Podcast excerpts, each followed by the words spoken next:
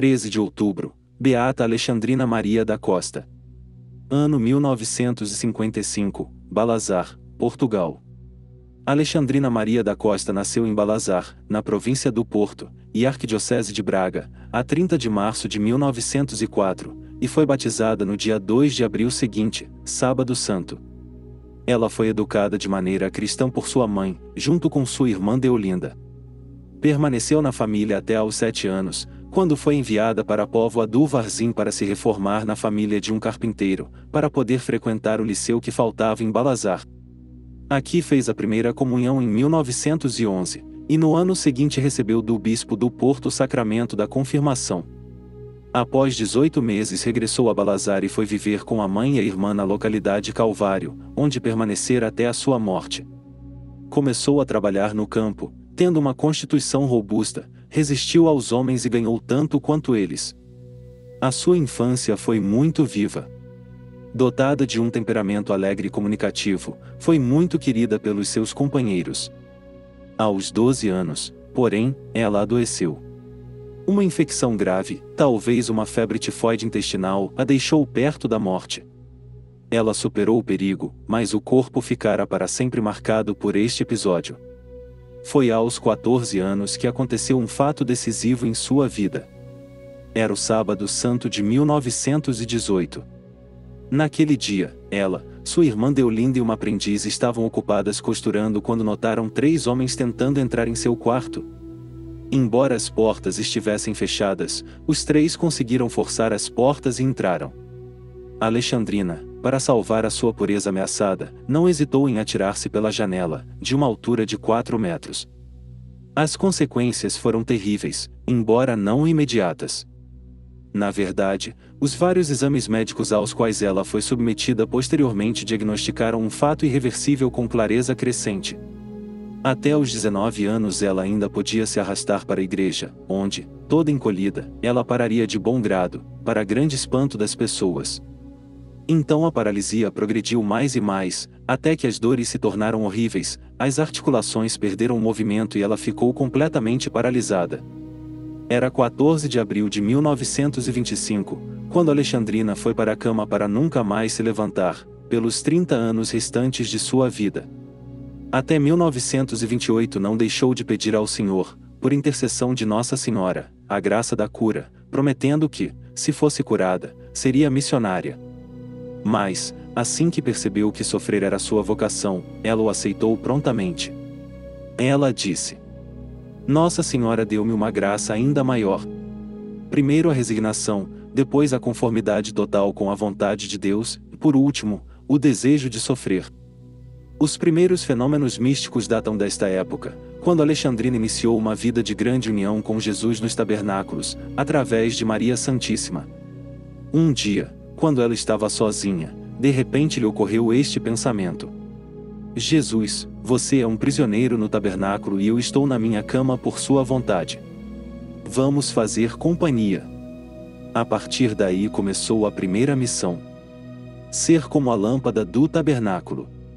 Ela passou suas noites como peregrina de tabernáculo em tabernáculo, em cada missa ela se ofereceu ao Pai Eterno como vítima pelos pecadores, junto com Jesus e de acordo com suas intenções.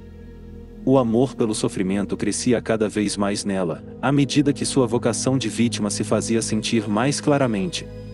Ela jurou sempre fazer o que fosse mais perfeito. De sexta-feira, 3 de outubro de 1938, a 24 de março de 1942, ou seja, 182 vezes, todas as sextas-feiras viveu os sofrimentos da paixão. Alexandrina, superando o estado de paralisia habitual, levantou-se da cama e com movimentos e gestos acompanhados de dores agonizantes, reproduziu os diferentes momentos da Via Crucis, durante três horas e meia. Amar, sofrer, reparar, foi o programa que o Senhor lhe indicou. De 1934, a convite do padre jesuíta Mariano Pinho, que a dirigiu espiritualmente até 1941, Alexandrina escreveu o que Jesus lhe dizia de vez em quando. Em 1936, por ordem de Jesus, pediu ao Santo Padre, por meio do Padre Pinho, a consagração do mundo ao Imaculado Coração de Maria. Este apelo foi renovado várias vezes até 1941, pelo que a Santa Sé questionou três vezes o arcebispo de Braga sobre Alexandrina. Em 31 de outubro de 1942, Pio XII consagrou o mundo ao Imaculado Coração de Maria com uma mensagem transmitida em Fátima em português.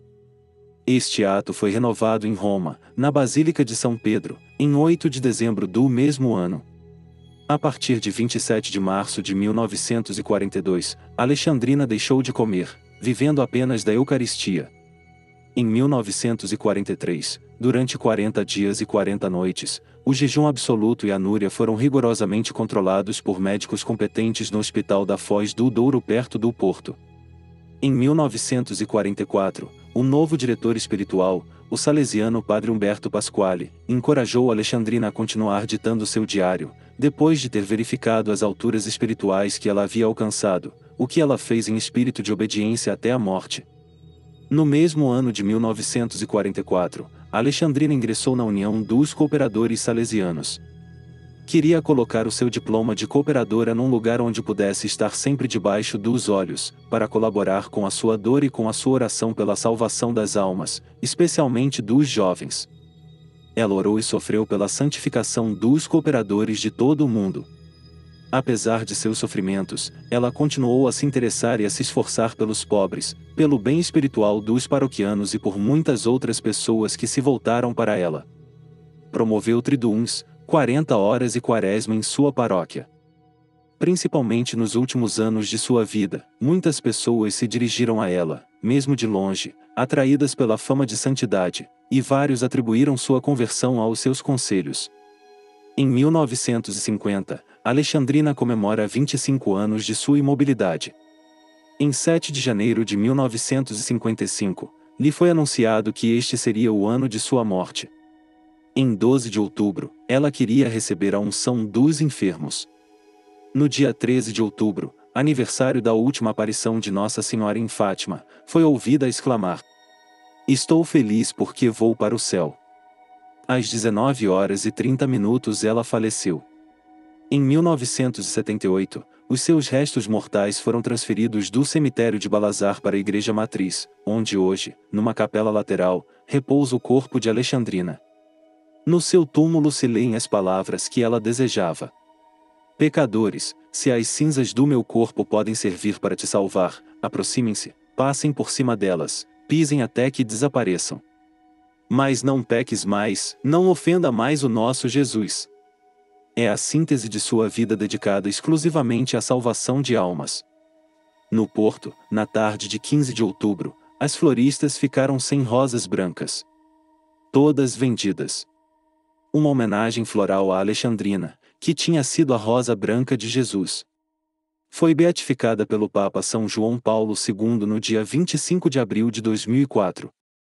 Beata Alexandrina Maria da Costa, rogai por nós.